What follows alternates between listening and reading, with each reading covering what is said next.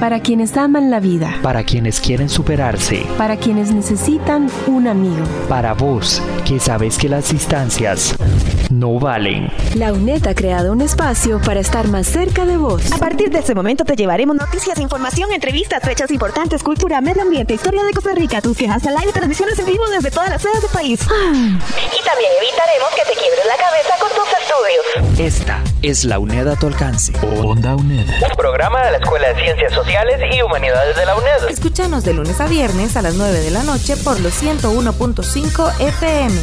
Onda UNED. Acortando distancias.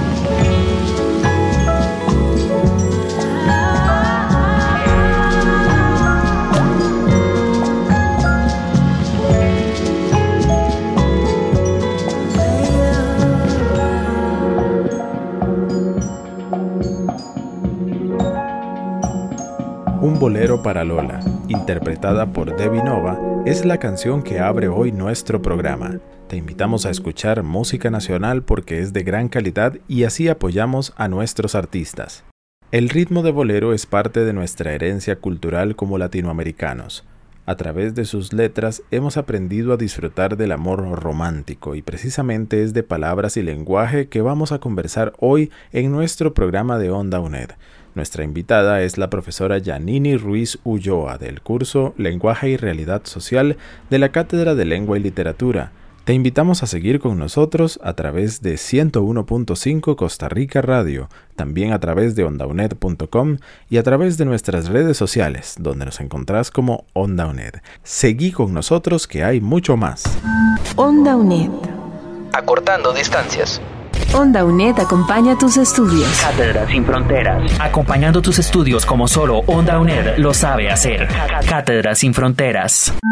En esta primera parte de la entrevista, la profesora Ruiz nos explica cuáles son los principales componentes de la realidad social. Bueno, primero que nada, quiero agradecer la invitación de estar y de nuevo por acá en OndaUNED, compartiendo con los estudiantes sobre el curso de lenguaje y realidad social. También a ellos un cordial saludo, eh, ya sea en sus casas o en sus trabajos, donde sea que nos están escuchando. Bueno, me parece muy importante eh, empezar recordando que la cultura es un sistema de comunicación y significación que ordena y organiza la realidad social de distintos grupos y sociedades. Es decir, la cultura donde nosotros hemos vivido, la, la sociedad en la que pertenecemos, ya ha ordenado y organizado la realidad social de sus, eh, vamos a decir así, habitantes. Esa organización social de la realidad se establece en un espacio y tiempo determinados, según las necesidades que, que tenga la sociedad misma. Es decir, cada cultura también cambia según cierto periodo de tiempo y también si cambia de espacio. Va a haber una manera diferente de entender la realidad. Vamos a ver eh, que algunos componentes importantes de la realidad social son tres. Vamos a hablar de las normas, eh, vamos a hablar de los roles y por último vamos a hablar de las categorías. Para comenzar con las normas es importante eh, tener en cuenta que la palabra norma se relaciona con la palabra normalidad. Según la autora Amit, ser normal es ajustarse a las reglas establecidas por convención social, eh, es decir, la sociedad. Cuando yo soy una persona que se cataloga como normal, quiere decir que yo sigo las reglas sociales que eh, mi sociedad ha determinado. Sin embargo, estas normas se están basadas en creencias y valores que cada cultura va a definir como lo deseable y lo correcto versus aquellas que son. Eh, creencias y valores que están asociados a lo prohibido, a lo incorrecto. Por ejemplo, en el caso de las mujeres, vamos a ver que durante mucho tiempo se creyó esta idea que una mujer y sobre todo las jóvenes, tienen que ser señoritas ejemplares.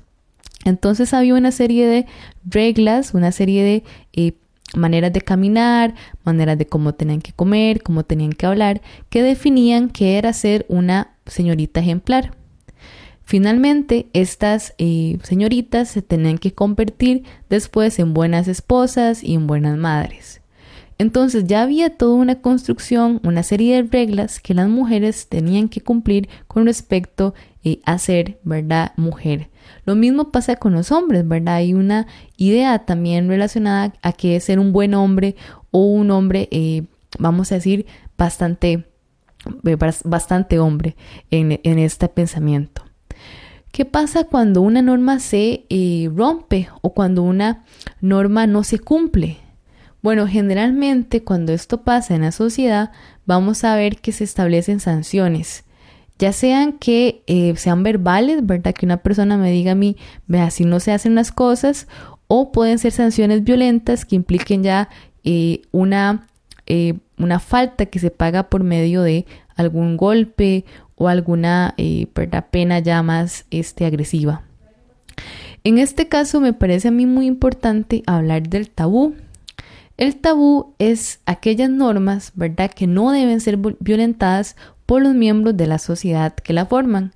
Es decir, son aquellas cosas que causan eh, más temor, ¿verdad? Y que si se rompen por completo van a eh, provocar una desestabilización de ese grupo, de esas personas que la hayan eh, roto con su misma sociedad.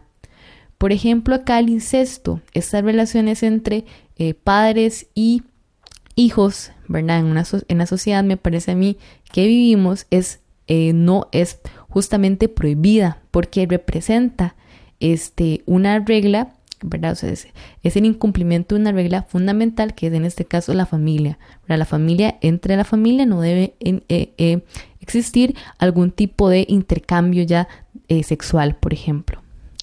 Entonces, las normas, lo que nos tenemos que quedar muy claro es que deben procurar no quitarle la libertad a las personas que forman parte de esa sociedad, sino que más bien las normas deben intentar buscar cierta equidad y cierta justicia. Sin embargo, como vamos a ver, eh, dependiendo de la sociedad, eh, hay normas que todavía se mantienen que tienen lastimosamente eh, implicaciones negativas en ciertos grupos.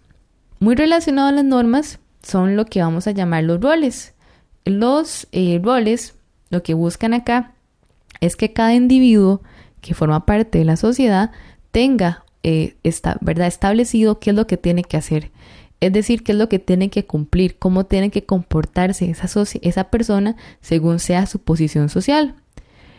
Entonces acá eh, es muy importante recordar que en el fondo, ¿verdad? Nuestra conducta va a estar determinada siempre por el colectivo, por el grupo social al que pertenecemos. Acá se ha hablado mucho del cierto determinismo, pero en realidad eh, es parte también de la organización social de los seres humanos. Nuestro primer grupo social van a ser la familia. En el caso ¿verdad? De, los papás, ellos van a tener que asumir el rol de ser padres, de ser madres, y también eh, los hijos van a asumir este, este rol de ser buen hijo o buena hija. Entonces acá de nuevo, cada uno asume un papel, ¿verdad? En el caso del papá, tiene que mantener a la familia, tiene que ser eh, la figura, vamos a decir, este fuerte, la figura que eh, esté siempre diciendo qué es lo que hay que hacer. En cambio, la madre escucha, la madre es paciente y los, los hijos pues tienen que respetar la figura del padre. Estas ideas y estos roles que se establecen, ¿verdad? También cambian según el tiempo y la sociedad en la que nosotros nos formemos. Y me parece a mí que, el, rol, ¿verdad? Acá va a tener también un, cambio importante, sobre todo si pensamos en el rol de los jóvenes. Durante mucho tiempo los jóvenes en la sociedad eran considerados como un grupo que no tenía una importancia, o sea, entre más bien el, los que decidían cómo se organizaba el mundo van a ser los adultos. Y esto ya cambió, ¿verdad? Hubo un quiebre hace varias décadas respecto al papel de los jóvenes y ahora se, se tiene ya como esta idea de que los jóvenes son más bien el motor del cambio de la sociedad.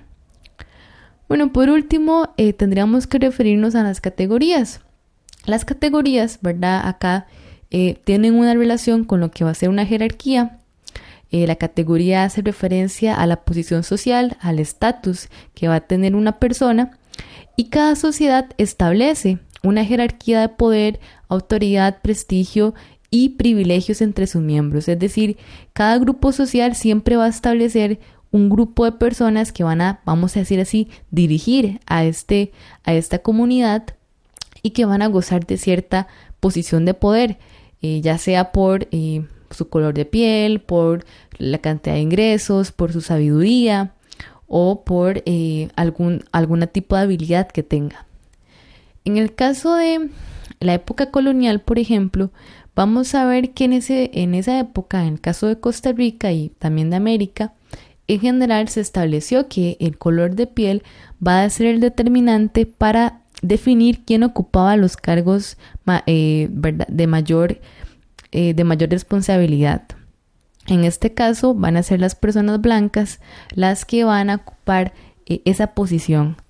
Entonces acá vamos a ver en que en la época colonial también hay una posición bastante desafortunada para personas que tenían el color de la piel oscura.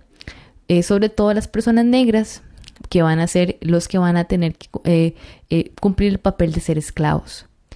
Ahora en actualidad podríamos preguntarnos nosotros, bueno, ¿cómo es la jerarquía que maneja el mundo? ¿Cómo es la jerarquía de nuestra comunidad eh, costarricense?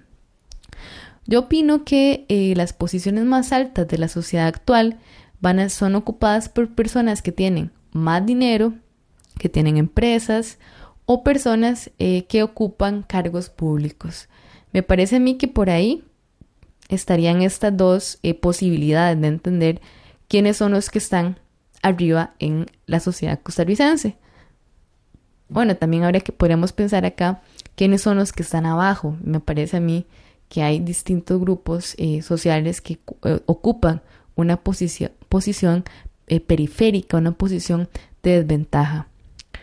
También es muy interesante cómo la jerarquía en, una, comunidad establece un espacio, que en este caso sería el centro de poder, versus una periferia. Es muy interesante cómo las ciudades también se establecen a partir de ese centro de poder y zonas alejadas o aledañas que van a tener una posición secundaria. Vemos cómo no solamente hay una jerarquía en términos de las personas que ocupan ese espacio, sino también en términos geográficos. Estos conceptos que vimos anteriormente nos permiten entender la complejidad eh, de la realidad social de la que somos parte. Onda UNED acortando distancias. Continuamos con nuestra invitada, la profesora Yanini Ruiz Ulloa del curso Lenguaje y Realidad Social. El tema de hoy es la función del lenguaje en la cultura. En esta parte de la entrevista, la profesora nos explica de qué manera aprendemos la cultura. El aprendizaje de la cultura lo vamos a realizar desde el primer momento en que venimos al mundo a partir de esa experiencia con el otro.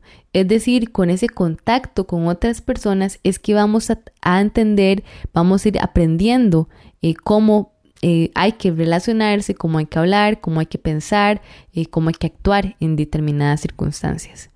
Nuestro primer grupo, ¿verdad? Cuando somos bebés, es la familia, son nuestros padres, quienes nos van a enseñar esta serie de creencias, esta serie de prácticas que vamos a nosotros a optar, vamos a absorber y vamos a pensar que son las que todo el mundo conoce.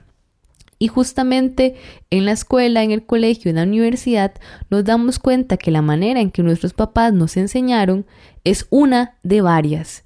Ya en la escuela, en el colegio, entramos en contacto con otras personas y vamos aprendiendo de nuestros compañeros, de nuestros profesores, y estos también van formando esta identidad individual que de alguna manera hace eco a todos estos eh, conocimientos sociales que ya hemos adquirido.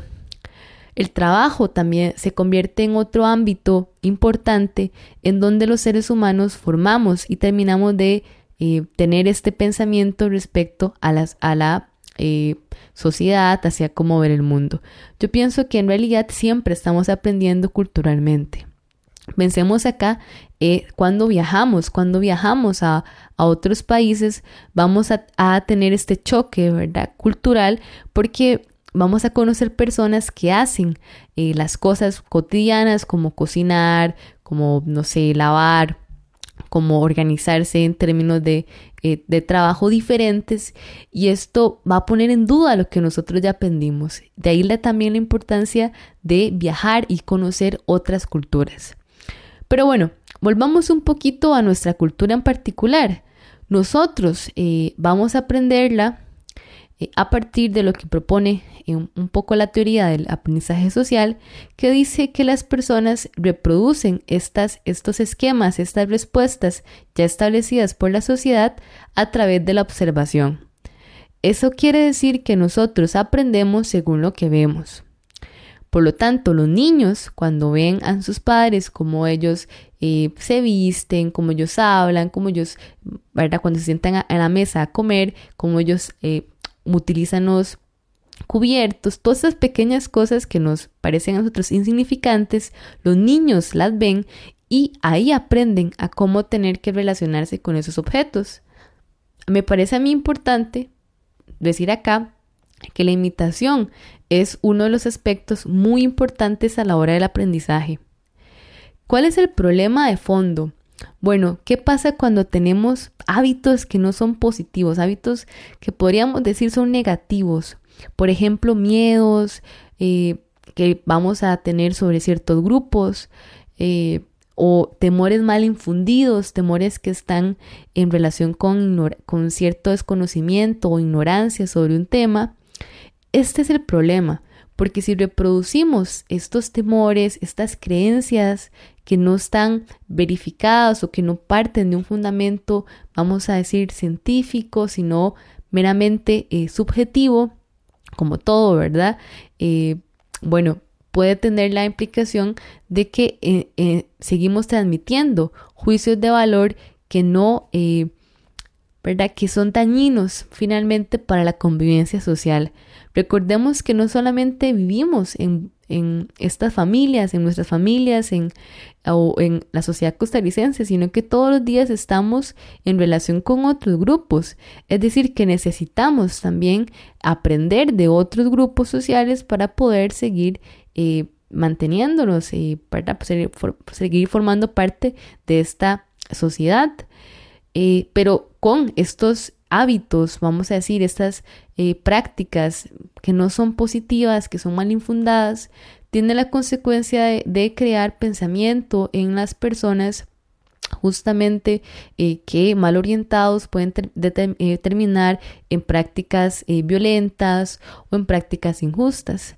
A mí me parece muy importante mencionar acá el tema de la migración, cómo los migrantes son recibidos o cómo son justamente pensados en la sociedad costarricense porque hay todavía un sesgo muy grande en la población de, eh, considerar que los migrantes eh, nicaragüenses son los, culpables o los causantes de mucha eh, desigualdad que hay, cuando en realidad los migrantes también contribuyen en el aspecto productivo, ¿verdad? económico de, de este país.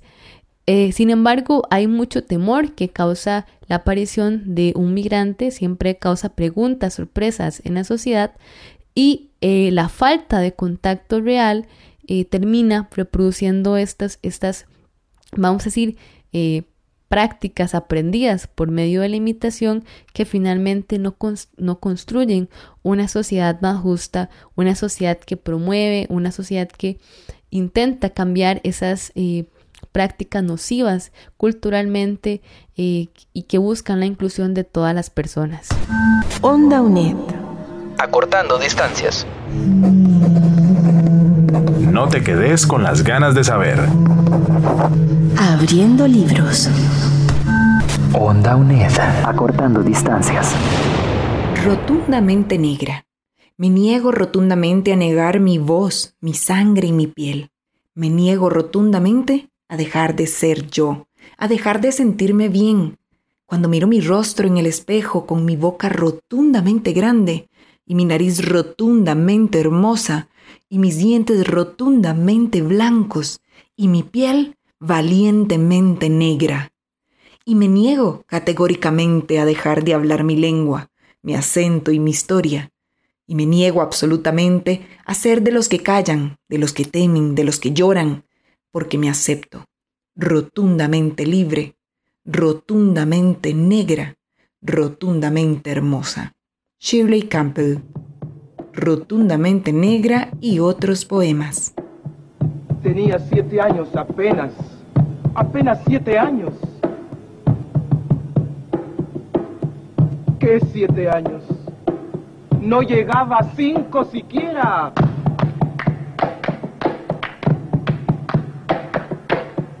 De pronto unas voces en la calle me gritaron negra. ¡Negra! ¡Negra! ¡Negra! ¡Negra! ¡Negra! ¡Negra! ¡Negra! ¿Soy acaso negra? Me dije. Sí. ¿Qué cosa es ser negra? ¡Negra! Yo no sabía la triste verdad que aquello escondía. ¡Negra! Y me sentí negra. ¡Negra! Como ellos decían. ¡Negra! Y retrocedí. ¡Negra! Como ellos querían. ¡Negra! Yo di mis cabellos y mis labios gruesos mi apenada, mi carne tostada, y retrocedí. ¡Negra! Y retrocedí. ¡Negra, negra, negra, negra, negra, negra, negra! ¡Negra, negra, negra, negra, negra, negra, negra, negra! Y pasaba el tiempo, y siempre amargada, seguía llevando a mi espalda mi pesada carga. ¿Y cómo pesaba?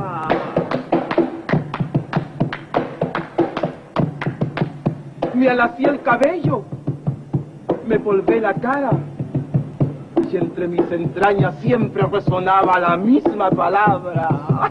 ¡Negra! ¡Negra! ¡Negra! ¡Negra! ¡Negra! ¡Negra! ¡Negra!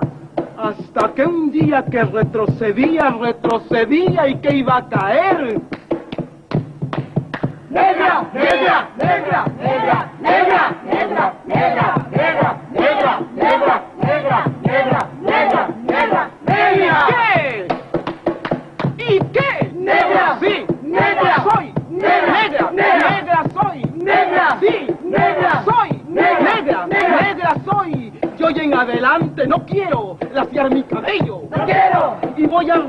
de aquellos que por evitar, según ellos, que por evitarnos algún sinsabor llaman a los negros gente de color.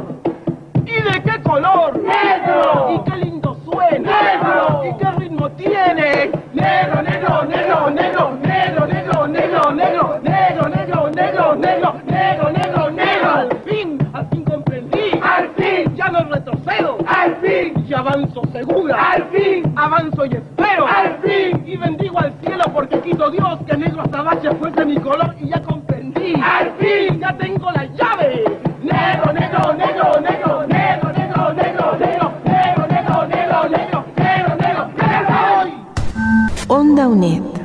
Acortando distancias.